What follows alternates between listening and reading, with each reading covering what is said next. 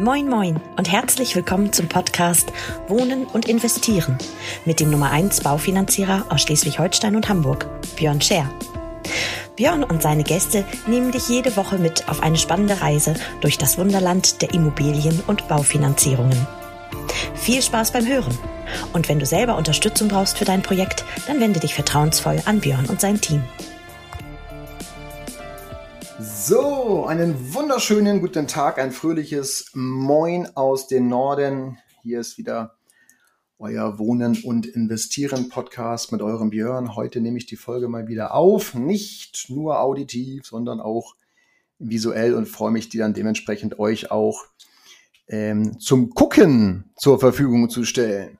Heute ist für mich Sonntag, der 11. September. Ihr seid im Kalender, wenn ihr das hört, schon ein bisschen weiter nämlich genau fünf Tage schon am Donnerstag, zumindestens wenn es am Donnerstag auch gleich hört. Heute vor 21 Jahren haben da komische Menschen komische Ideen gehabt, ähm, drüben in den USA. Aber ey, wir wollen ja nicht über irgendwelche Dinge in der Vergangenheit sprechen, sondern wir reden über die Gegenwart. Das ist mir nur gerade aufgefallen, dass ich das aufnehmen wollte. 11. September, da war doch mal was. Also heute und ähm, heute habe ich Lust, so ein bisschen euch zu erzählen, warum ich es aus meiner, also rein subjektiv, ne, aus meiner zwölfjährigen Erfahrung nicht schlau finden würde, heute eine Finanzierung bei ähm, einer Bank zu machen. Gibt mehrere Gründe, warum ich das nicht tun würde. Und jetzt fragt ihr auch alle, ja, Björn, aber du vermittelst ja auch Banken. Sage, ja, aber ich hänge noch davor. Was ich damit meine ist, ich würde auf gar keinen Fall heute zu meiner Hausbank rennen, ist auch egal, welche das ist, mich da hinsetzen und sagen, so, ich möchte gern dieses, dieses Haus kaufen oder die und die Idee. Ähm, und ich erkläre euch auch gleich, warum es so schlau ist, jemanden zu haben, äh, der das Piano in der Breite spielen kann, wie ich immer so schön sage. Und wem es nicht gefällt, heute wird ein bisschen Eigenwerbung gemacht. Ja, es hilft leider alles nichts. Also nicht jetzt zu plakativ, aber ich werde heute immer mal wieder auf das Thema zu sprechen kommen, warum eigentlich mein Team und ich, ähm, bin ja nicht alleine, Gott sei Dank, äh, an der Stelle der richtige Ansprechpartner sind für viele Dinge rund um das Thema Immobilie.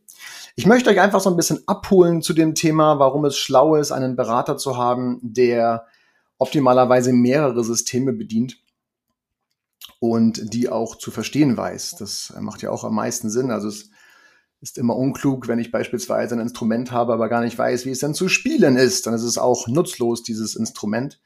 Und ich fange euch mal an, ein bisschen abzuholen. Also, wenn ihr zu ähm, beispielsweise eurer Hausbank geht, was ja grundsätzlich nicht verkehrt ist, besser was Schlechtes als gar nichts, dann kann es gut sein, und das ist so ein bisschen diese Konjunktivgeschichte, dann kann es gut sein, dass diese Bank, Sparkasse, was auch immer, Versicherung, ähm, dass die genau der perfekte Ansprechpartner ist für das, was ihr gerade vorhabt. In, naja, ich würde mal sagen, 95 Prozent aller Fälle ist es nicht der Fall.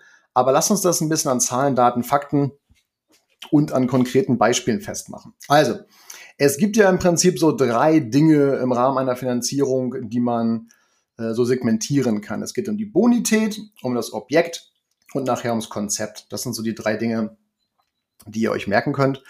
Und wenn wir über das Thema Bonität sprechen, geht es schon mal damit los, dass Banken Bonität ganz unterschiedlich bewerten. Ich habe gerade einen Fall auf dem Tisch, ähm, davon kann ich euch erzählen. Wie ist denn das eigentlich, wenn wir in Elternzeit sind?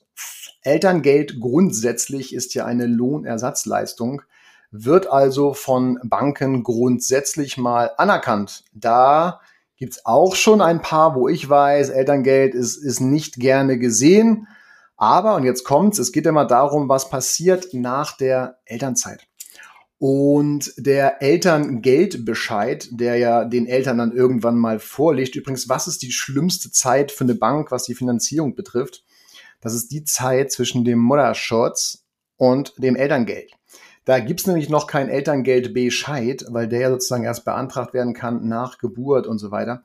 Und das ist immer so ein bisschen tricky, weil da habt ihr ja nichts, was ihr der Bank zeigen könnt. Ihr habt zwar noch einen, einen alten Gehaltsnachweis sozusagen, aber letztendlich noch kein Elterngeldbescheid.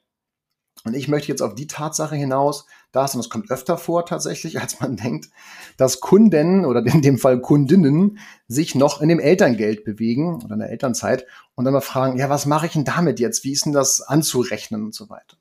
So, jetzt geht es ja darum, dass eine Bank gerne mittel- und langfristig kalkulieren möchte und dementsprechend total daran interessiert ist zu erfahren, was passiert nach der Elternzeit, was passiert nach dem Elterngeld. Dafür brauchen Sie erstmal den Elterngeldbescheid der liegt ja vor und der endet halt irgendwann. Jetzt kann es natürlich aber sein, dass ihr so pleatsch wart und gesagt habt, ja, ich mache äh, zwölf Monate, gehe aber offiziell, also Elterngeld, beantrage für zwölf Monate, um das Maximum rauszuholen in dieser Zeit. Aber ich gehe vielleicht 24 Monate in Elternzeit. So, jetzt wollt ihr aber genau nach den ersten zwölf Monaten finanzieren. Und wie erklären wir jetzt einer Bank, dass nach dem 13. Monat das Elterngeld wegfällt, aber ähm, ihr beispielsweise noch kein neues Gehalt habt. So, das ist eine sehr, sehr unschöne Situation. Zumindest wenn man genau in dieser Phase ist. Ähm, und da braucht man halt unterschiedliche Banken. Es gibt Banken, die akzeptieren es, wenn der Kunde, in dem Fall ihr oder Kundin, einen Zweizeiler aufsetzt und sagt, nachdem der Elterngeldbescheid endet, also ich mache jetzt mal ein konkretes Beispiel, nehmen wir an, der Elterngeldbescheid, was haben wir jetzt, äh, September, nehmen wir an, der Elterngeldbescheid würde ähm, jetzt im Dezember beispielsweise enden und zum 1.1. wäre eigentlich laut Elterngeld Bescheid der Job wieder an erster Stelle. Jetzt gibt es halt Banken, wo wir ein Zweizeiler aufsetzen können von den Kunden und reinschreiben, ab dem 1.1.2023 steige ich wieder zu meinen äh, Bezügen ein, die ich vor dem Elterngeld hatte. Dann können wir das Elterngeld, was jetzt fließt, 1000, 1,4, 1,8, whatever, ist ja Maxgrenze, können wir dann jetzt in die Haushaltsrechnung mit reinnehmen. Es gibt aber auch Banken, die möchten das gerne bestätigt bekommen vom Arbeitgeber. Und jetzt wird's tricky. Denn wenn ihr zum Beispiel angegeben habt beim Elterngeld oder beantragt habt, dass dieses bis zum 31.12.2022 fließt, ihr aber erst zum 31.12.2023, ein Jahr später, wieder in die Arbeit zurückkehrt, und der Arbeitgeber von euch sagt, ja, ich kann euch ja keine, keinen Bescheid ausstellen, äh, ähm, auch wenn ihr gar nicht zurückkehrt sozusagen, jetzt schon dann zum Januar, dann wird's tricky, dann fallen viele Banken raus. Und stell mal vor, diese eine Bank wäre jetzt die, wo ihr gerade sitzt. Und die sagt euch, nee, sorry, äh, da, da können wir nichts machen, weil du hast ja gar kein Einkommen ein Jahr über, weil du zwar Elterngeld für zwölf Monate bekommen hast, aber Elternzeit für 24 beantragt. Aus eurer Sicht würdet ihr sagen, ja, ist doch easy, ich habe ja Rücklagen hier und das kann ich ja abtreten. Ein Scheiß interessiert es die Bank. Einen dicken, fetten Haufen Scheiß interessiert es die Bank. Weil die Bank sagt, ihr könnt diese 10.000 Euro beispielsweise ja auch nehmen. Gibt es hier ein schönes Casino, Esplanade bei uns in Hamburg, alles auf Rot und es kommt schwarz, dann ist dieses Geld auch weg. Und deswegen gilt es immer, nachhaltiges Einkommen der Bank zu präsentieren. Ja, also das mal als erstes Beispiel Thema Elternzeit. Es gibt halt Banken, die akzeptieren Zweizeiler von euch als Kunden und es gibt Banken, die wollen vom Arbeitgeber das bestätigt bekommen. Und wenn ihr vom Arbeitgeber nichts bekommt, weil ihr ja gar nicht wieder einsteigt nach den ersten zwölf Monaten, dann wird's tricky und dann könnte diese Bank, wo ihr gerade sitzt, rausfallen dann äh, schlagt er die Hände über den Kopf zusammen, steckt den, checkt den Kopf in seinen und sagt, scheiße, das geht alles nicht, obwohl es andere Banken gibt, wo es funktioniert. Das wäre mal das erste Beispiel. Zweites Beispiel ist, die Bank guckt sich ja an, ob ihr eure Raten, wenn ihr kalkulatorisch zumindest in die Rente hineinkommt, ob ihr diese Raten auch in der Rentenphase, Rentenbezugsphase zahlen könnt.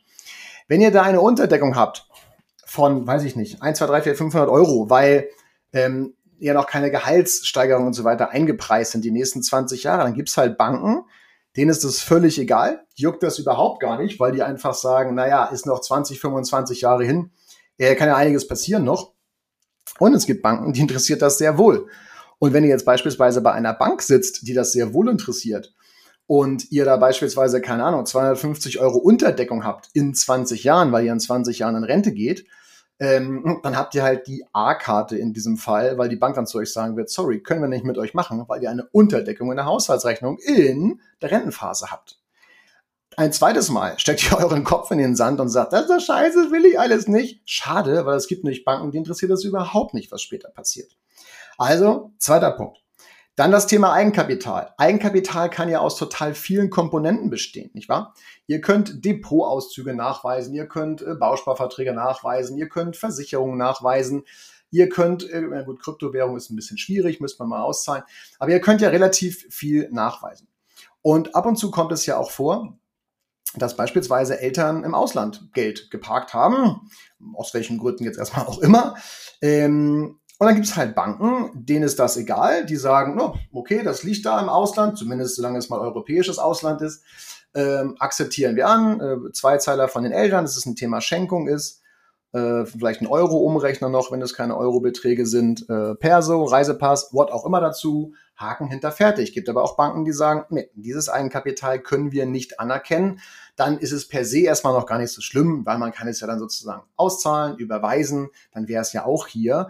Aber wenn beispielsweise dieses Eigenkapital erst mal ein paar Wochen oder Monaten ähm, äh, fällig werden würde, gebraucht werden würde und der Kurs ist gerade nicht so geil oder die Fonds stehen gerade nicht so gut oder wie auch immer und es muss jetzt zwingend verkauft werden, kann es halt sein, dass es relativ unschön ist. Und erneut würde ich den Kopf in den Sand stecken und sagen, es passt alles nicht, obwohl es Banken gibt, die das sehr wohl anerkennen. Den freakigsten Fall hatte ich mal mit einem Goldbarren, ähm, gute Dame das gerade hört, weiß ich jetzt nicht, aber ansonsten liebe Grüße, ähm, mit einem Goldbarren und einem Perso daneben das war auf jeden Fall für mich die freakigste Art und Weise, Eigenkapital nachzustellen. Habe den, äh, den Goldbarren, äh, das waren halt, das muss ich mal selber nachdenken, das war echt schwer, war das ein halbes Kilo, also wirklich ganz schöner Brocken war das. Und äh, eine Umrechnung gemacht, was Gold heute bringen würde, wenn man es dann liquidiert und einen Perso dazu um zu zeigen, wem es gehört. Und schon wurde das Gold anerkannt. Spannende Geschichte auf jeden Fall. Ja. Also diese drei Dinge fallen mir sofort ein beim Thema Bonität. Gibt, gibt noch zig weitere. Ne? Also nicht, dass ich mich falsch verstehe. Gibt zig weitere Dinge, wo genau die Bank, wo ihr gerade sitzt, sagt, nee, machen wir nicht oder geht nicht oder wir müssen noch irgendwas anderes dazu nehmen. Spannend finde ich auch immer, wenn ich so äh, Angebot, wenn Leute zu mir kommen und schon ein Angebot von ihrer Hausbank haben, was ja grundsätzlich schon mal nicht schlau ist, aber egal.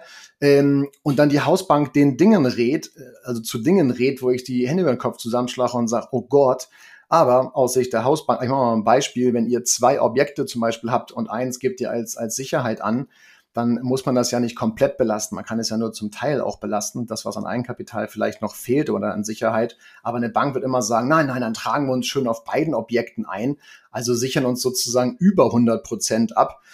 Ähm, also total freaky shit und gibt halt echt ähm, Beispiele, wo ich immer sage, so wow, da ist, also aus Sicht der Bank kann man das verstehen, da darf mir auch keiner böse sein. Wenn ich bei einer Bank angestellt bin, bin ich Erfüllungsgehilfe dieser Bank und muss im, im Sinne, im Wohle im Sinne und im Wohle der Bank handeln, ja, und nicht in eurem Sinne. Das muss man mal verstehen dazu, wenn man angestellt ist. Ansonsten äh, begeht er Vertragsbruch an seinem Arbeitsvertrag. Ja, du kannst ja, musst ja Schäden von der Bank fernhalten. Jetzt kannst du halt überlegen, hilfst du dem Kunden oder hilfst du der Bank? Und dann glaube ich, ist sich da jeder selbst der Nächste und, und das wäre auch noch ein Argument eigentlich. Ne? Naja, habe ich gar nicht aufgeführt. Aber anyway, also das sind so ein paar Dinge beim Thema Bonität, wo ich sage, es macht immer Sinn zu wissen, welche Bank akzeptiert was und welche nicht. Und dann suchen wir uns halt die raus, die es akzeptiert, wenn ihr versteht, was ich meine. Beim Objekt ist es ähm, auch eine spannende Geschichte. Es gibt ja verschiedene Bewertungsmöglichkeiten eines Objektes.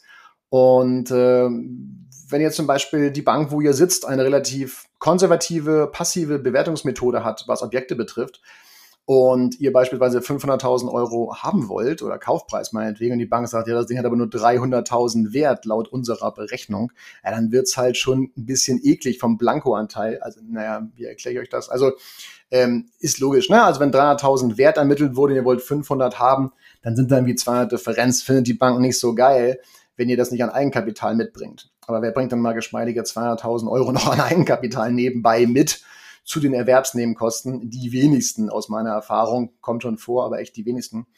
Und deswegen sage ich, geiler wäre, wenn eine Bank da ein bisschen geschmeidig rangeht an diese Bewertung. Aber wenn genau die Bank, wo ihr sitzt, konservativ rangeht, dann zu euch sagt, nee Leute, Geld können wir euch nicht geben oder zum katastrophalen Zins oder mit nur mehr äh, Zusatzsicherheit, Mama muss mit rein oder keine Ahnung. Ähm, dann haut er wieder die, die Hände den Kopf zusammen, steckt den Kopf in den Sand und das geht alles nicht, obwohl es Banken gibt, die es draußen ein bisschen entspannter sehen von der Bewertung und vielleicht einen besseren, einen besseren Wert rausbekommen. Nächster Punkt. Kann auch sein, dass ihr in einem Gebiet kaufen wollt. Ich mache jetzt mal ein Beispiel. Ich habe gerade so einen, so einen Fall auf dem Tisch. Äh, liebe Grüße an dem Fall, wenn die beiden zuhören. Äh, wohnhaft in Hamburg. Sehr nah da, wo ich groß geworden bin, nämlich in Schnelsen äh, wohnen die beiden. Und ich bin ja in Niendorf groß geworden. Und ähm, die wollen jetzt kaufen oben an der Ostsee. So, jetzt gibt es halt Banken, die finanzieren deutschlandweit, die juckt es nicht, Boogie. Gibt aber Banken, die haben gewisse Gebiete, ja, so. Und wenn dieses Objekt nicht in diesem Gebiet liegt, wo ihr, wo ihr da kaufen wollt, dann muss es per se nicht sein, dass eine Bank es komplett verweigert. Das meine ich nicht. Aber dann nehmen die vielleicht irgendein Sicherheitsrisiko oder sonst einen Aufschlag, wo ihr erneut da sitzt und sagt, boah, was ist denn das von Zins und äh, Kopf in Sand, wobei es genug Banken draußen gibt, die entweder bundesweit agieren, die es also völlig egal ist, wo das Objekt liegt. Aber, und da haben wir ja auch, haben wir ja auch äh, Portale für, ähm, Systeme für, es gibt halt vor Ort Banken. Ja? Aber wenn beispielsweise, ich mache jetzt mal ein konkretes Beispiel, wenn eine Sparkasse hier aus Hamburg sagt, ja, nee, das ist gar nicht unser Einzugsgebiet, gar nicht unser äh, Gebiet, wo wir aktiv sind, weil es eben auch Gebietsschutz gibt, ähm, dann müsst ihr halt eine Sparkasse ansteuern von vor Ort. Aber wenn die nicht in eurem System drin ist, weil ihr jetzt gerade bei meinetwegen bei der Haspa hier sitzt, ähm, dann wird's halt schlimm oder dann geht's halt gar nicht sozusagen. Und deswegen achtet immer drauf, es gibt genug Banken, die bundesweit agieren und Gott sei Dank haben wir zwei Portale, wo wir alle Volksbanken und Sparkassen von vor Ort ansteuern können, ja, um das Beste dann dementsprechend rauszusuchen. Also deswegen, ähm, das wäre so, ein, das wäre so ein Thema und ähm, es gibt bei der Lebenshaltungspauschale, das zählt zwar jetzt mehr zu dem Thema Bonität, aber äh, wie komme ich da drauf? Wenn ihr beispielsweise ein Objekt kauft zum Vermieten, muss mal ganz kurz hier, erscheint gerade ein Fehlercode. Ich hoffe, die Aufnahme läuft ganz normal weiter. Ähm, wenn ihr zum Beispiel ein Objekt kauft zum Vermieten, dann gebt ihr ja eine Miete an. Ne? So. Und jetzt ist es aber so, dass die Bank beispielsweise diese Miete, die ihr dort angebt, unterschiedlich bewertet. Einige Banken akzeptieren diese Miete eins zu eins von der Höhe. Andere Banken sagen, nee, machen wir einen Sicherheitsabschlag von 25 Prozent und erkennen diese Miete nur zu 75 Prozent an. Also konkretes Beispiel. Wenn wir 1000 Euro Miete ähm, erzielen wollen, noch schlimmer wird es übrigens, wenn ihr noch keinen Mietvertrag habt mit einem Mieter, sondern nur äh, geschätzt habt, was vor Ort an Miete möglich wäre, dann ist es bei ein, einigen Banken ganz übel. Dann nehmen die nämlich meistens eine ortsübliche Miete, die gucken sie sich online raus und ziehen dann davon nochmal 20, 25 Prozent ab. Das ist dann noch ein bisschen krasserer Scheiß. Aber nehmen wir mal an, es besteht Miete. Dann gibt es halt Banken, die akzeptieren diese Miete zu 100 Prozent. Und es gibt Banken, die sagen, nö, machen wir Sicherheitsabschlag von 25 Prozent, dann sind wir halt in diesem Fall nur bei 750 Euro Einnahmen und nicht bei konkreten 1000. Und das ist halt ein bisschen der Unterschied dann in der Haushaltsrechnung. Wenn die nämlich schon relativ knapp bemessen ist und ihr so gerade mal plus minus null seid oder vielleicht ein 100 oder 200 Euro äh, dort im Plus, dann ist es halt schwierig hinten raus, wenn dann nachher 250 Euro an Einnahmen fehlen. Gleiches gilt für Lebenshaltungspauschalen. Banken haben ja Lebenshaltungspauschalen, ob ihr ledig, mit Partner, mit Kindern, wie auch immer lebt ähm, gibt es ja gewisse Abschläge, die eine Bank nimmt. Die eine Bank nimmt beispielsweise für eine weiß nicht, dreiköpfige Familie 3.800, äh, 2.800 Euro an Lebenshaltungspauschale, anderen beispielsweise nur 2.000 Euro. Wenn jetzt genau die Bank, wo ihr gerade sitzt, 2.800 nimmt und ihr dementsprechend eine Unterdeckung habt, eine kalkulatorische Unterdeckung in der Haushaltsrechnung, dann wird die Bank zu euch sagen, schade, können wir nicht machen, weil ihr eine Unterdeckung habt. Ihr denkt, ihr seid nicht finanzierbar. Dabei gibt es draußen genug Banken, die euch finanzieren würden. Also beim Objekt eben diese Themen Wert des Objektes, Gebiete und das Thema Miete und Lebenshaltungspauschalen sozusagen. Und jetzt kommen wir zum Thema Konzept. Ab und zu kommt es vor, dass man in einer Finanzierung durch eine sehr, sagen wir, enge Haushaltsrechnung überlegt, einen äh, existierenden Ratenkredit abzulösen. Warum macht man das? Weil Ratenkredite sehr eng gestrickt sind, beispielsweise auf sieben, acht Jahre. Und dann sind die ja sozusagen abbezahlt, also mit der Rate sehr hoch beseelt. Wenn man jetzt zum Beispiel sagt, man löst noch die restlichen 20.000 dieses Ratenkredits mit ab und zieht es in die Finanzierung mit rein, also schuldet um sozusagen und streckt das Ganze auf die nächsten 30 Jahre, sodass aus einer Rate von, weiß ich nicht, 200 Euro nur noch 50 Euro im Monat werden, hat man ja 150 Euro in der, in der Haushaltsrechnung gewonnen. Wenn aber jetzt eure Bank, wo ihr sitzt, sagt, nee, wir können keine Ratenkredite ablösen, das machen wir generell nicht, weil es der Vorstand vorgegeben hat, dann sagt die erneut, oh, es klappt alles nicht, obwohl es genug Banken gibt, die Ratenkredite ablösen. Ja, solche Geschichten zum Beispiel. Oder das Anerkennen von Förderbanken. Es gibt Banken, die haben gar kein Thema damit, Förderbanken oder andere Banken in den zweiten Rang des Grundbuches zu lassen. Dann wiederum gibt's aber Banken, die sagen, nee, mit Förderbanken können wir im zweiten Rang, ich spreche jetzt bewusst von zweitrangigen Förderbanken oder Nachrang da den auch genannt, Können wir nicht machen. Und wenn aber genau diese Bank, wo ihr gerade sitzt, dieses Thema nicht auf der Agenda habt, dann ist es halt schwierig, weil ihr sagt, oh schade, geht alles nicht, obwohl es genug Banken draußen gibt, die Förderbanken erkennen und auch Förderbanken im zweiten Rang des Grundbuchs, was ja gar kein Thema mehr nachher sein sollte. Und warum ist es so schön, eine Förderbank oder generell eine Nachrangbank zu haben?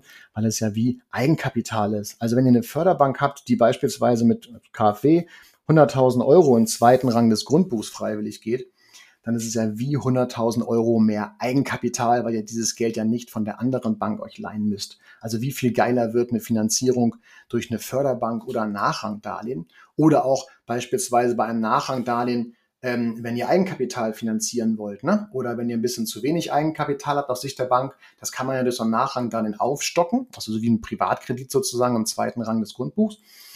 Ähm, also im Nachrang. Und das ist natürlich immer ganz geil, weil man damit das Eigenkapital aufstockt. Nur wenn genau die Bank, wo ihr gerade sitzt, das halt nicht macht, dann schlagt ihr erneut die Hände im Kopf zusammen und fangt an zu weinen. Es geht alles obwohl es genug Banken gibt, die mit Förderbanken und Nachrangdarlehen dementsprechend zusammenarbeiten. Das Schlimmste ist aber allerdings, es gibt momentan aufgrund der gestiegenen Zinsen natürlich so eine gewisse, naja, wie soll ich sagen, Komplexität, was die monatliche Rate betrifft. Heißt, die monatliche Rate bei einer Finanzierung setzt sich ja grundsätzlich mal zusammen aus Zins und Tilgung.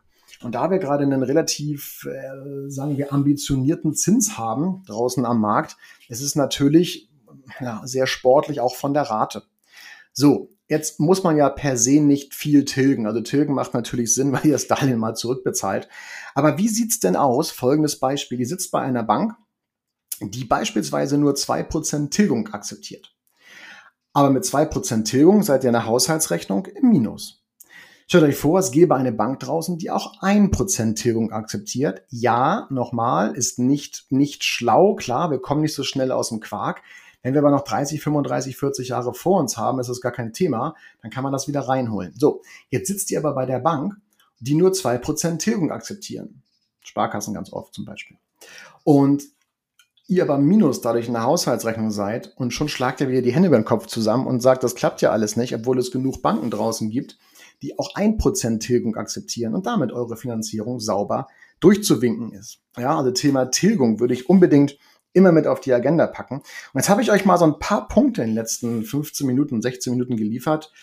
Ähm, davor war ja nur Geplänkel, aber das war jetzt mal 15 Minuten richtiger Real Talk aus meiner Praxis. Es gibt so, so viele Punkte, warum ich niemals nur bei meiner Hausbank anfragen würde, weil es einfach sein kann. Es muss nicht sein, ne? aber es kann sein, dass genau ein Punkt, von dem ich gerade genannt habe, es gibt noch zig weitere, ähm, dazu führen, dass ihr von dieser Bank abgewiesen werdet. Was nicht heißt, dass ihr nicht finanzierbar seid, sondern das heißt nur, dass diese eine Bank euch nicht finanziert. Dabei gibt es draußen genug andere Geschichten, wo man vorstellig werden kann, um dann dementsprechend seine Finanzierung durchzubekommen. Das sind alles so Punkte, ähm, das erlebe ich so jeden Tag. Und deswegen haben wir auch mehrere Systeme sozusagen, in denen wir da agieren, in denen wir arbeiten, weil es eben schlau ist, da aus der Breite das Beste rauszusuchen. Das, was uns noch so ein bisschen ausmacht, aber das kann man jetzt auch keiner Bank vorwerfen, weil das können die einfach nicht. Ähm, wir haben ja noch mit den, mit den Abteilungen Versicherung und mit, den Teil, mit der Abteilung Immobilien noch zwei weitere Komponenten am Start, ähm, wo wir eben sagen können, naja, lieber Kunde, wenn du sowieso schon bei Björn jetzt einmal äh, sozusagen die Hosen runtergelassen hast und alles gezeigt und offengelegt hast, dann macht es ja vielleicht auch Sinn, jetzt noch einmal die Versicherung zu checken, weil ihr braucht alle Versicherungen zu eurem Häuschen. Ähm, mal angefangen sozusagen bei, weiß ich, Risikolebensversicherung, Wohngebäude, Hausrat, Haftpflicht. Und deswegen macht es halt immer Sinn, also zumindest aus meiner Sicht, dort ähm, so ein Finanzhaus zu haben, das sich um alles kümmert, neben, neben der Baufinanzierung dann eben auch um den Bereich Versicherung, damit dort nichts schief geht. Und warum erzähle ich das so? Ähm, meine Mitarbeiter haben ja Zugriff auch auf die Daten und Unterlagen von unseren Kunden. Und deswegen muss nicht nochmal alles erzählt werden, worum es geht, sondern wir wissen das. Wir machen individuelle Angebote fertig, in dem Fall Thomas ähm, im Bereich Versicherung. Und dann gibt's da eben dementsprechend die Angebote und die Betreuung, weil das macht natürlich Sinn, solche Sachen aus einer Hand zu haben. Jemanden, der das Piano in der Breite spielt. Und wenn ihr über das Thema Kapitalanlage nachdenkt, also Immobilien, zur Vermietung, dann macht es eben auch schlau, das Konzept mit einzubauen in eure Finanzierung eures eigenen Hauses. Gerade was das Thema Liquidität, Rate, Monat betrifft. Kann ja sein, dass ihr mit zwei Prozent Tilgung bei eurem eigenen Häuschen gerade so hinkommt von der Haushaltsrechnung. Aber es ist nicht ab und zu vielleicht schlauer zu sagen, ich mache doch nur ein Prozent Tilgung und nutze die frei gewordene Liquidität im Monat, um dadurch noch eine andere Wohnung beispielsweise zu finanzieren, die ich nachher im Alter vielleicht wieder verkaufe und dort meine Rente daraus beziehe. Also ihr merkt schon, es gibt ganz, ganz viel, was es dort zu beachten gibt. Und deswegen, ja, es ist gar nicht böse. Ich möchte auch auf keine Bank speziell einprügeln, weil mit allen Banken arbeite ich sehr gut zusammen, auch mit den Sparkassen. Aber ihr braucht halt jemanden, der versteht in der Breite, welche Bank wo wie tickt und welche Bank in welchem Szenario, bei welchem Segment easy oder nicht so easy drauf ist. Und deswegen kann es sein, muss aber nicht, dass bei der Bank, wo ihr jetzt vielleicht gerade gesessen habt, das klappt oder auch nicht klappt. Aber nur weil es dort nicht klappt, heißt es eben nicht, dass es woanders nicht klappt. Ja, also von daher immer noch mal eine zweite Meinung dazu einholen. Und dementsprechend noch mal kurz das Fenster hier zumachen. Fängt der Nachbar an zu fegen hier.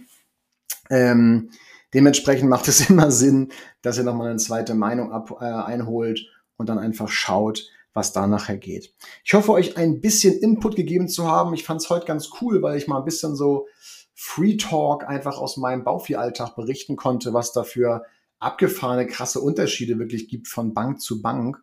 Und deswegen steckt den Kopf nicht in den Sand. Erstens, wenn es bei eurer Hausbank zum Beispiel jetzt nicht geklappt hat, schreibt uns einfach mal, schreibt mir, dann schauen wir uns an, woran es da gelegen haben könnte. Und auf der anderen Seite, wenn ihr zukünftig Dinge plant, macht das natürlich auch immer Sinn, euch da mal eine zweite Meinung einzuholen von einem unabhängigen Berater, weil letztendlich nur eine Bank zu fragen, halte ich wirklich in der heutigen Zeit für völlig bescheuert. Ja. Ich brauche aber auch keine fünf Berater wie mich. Ähm, ist auch Quatsch, weil wenn alle aufs gleiche System zugreifen, dann, geht nachher auch nicht viel anders. Dann geht es nur noch um, die, um das Vertrauen, die Persönlichkeit, die Authentizität und natürlich ums Konzept, was nachher zusammen gesponnen wird. So, 26 Minuten, sagenhaft heute. Aber einen habe ich natürlich noch vergessen im Laufe der Zeit. Da ist mein Baseballstadion wieder. Ich wünsche euch eine wunderschöne Restwoche, denn für euch ist ja heute, wenn ihr es hört, mindestens mal Donnerstag. Ich wünsche mir selber einen schönen Sonntag. In dem Sinne, bis nächste Woche, ihr Lieben. Bleibt gesund. Wie immer, wenn ihr Fragen habt, ähm, fragt einfach, schreibt mir gerne. Abonniert auf jeden Fall den Podcast, so verpasst ihr keine Folge mehr. Und ähm, heute hat es mir echt besonders viel Spaß gemacht. Real Talk vom Feinsten. Also ihr Süßen, wunderschöne Restwoche, bleibt gesund und alles Gute auch optisch wie immer. Ne? Tschüssi!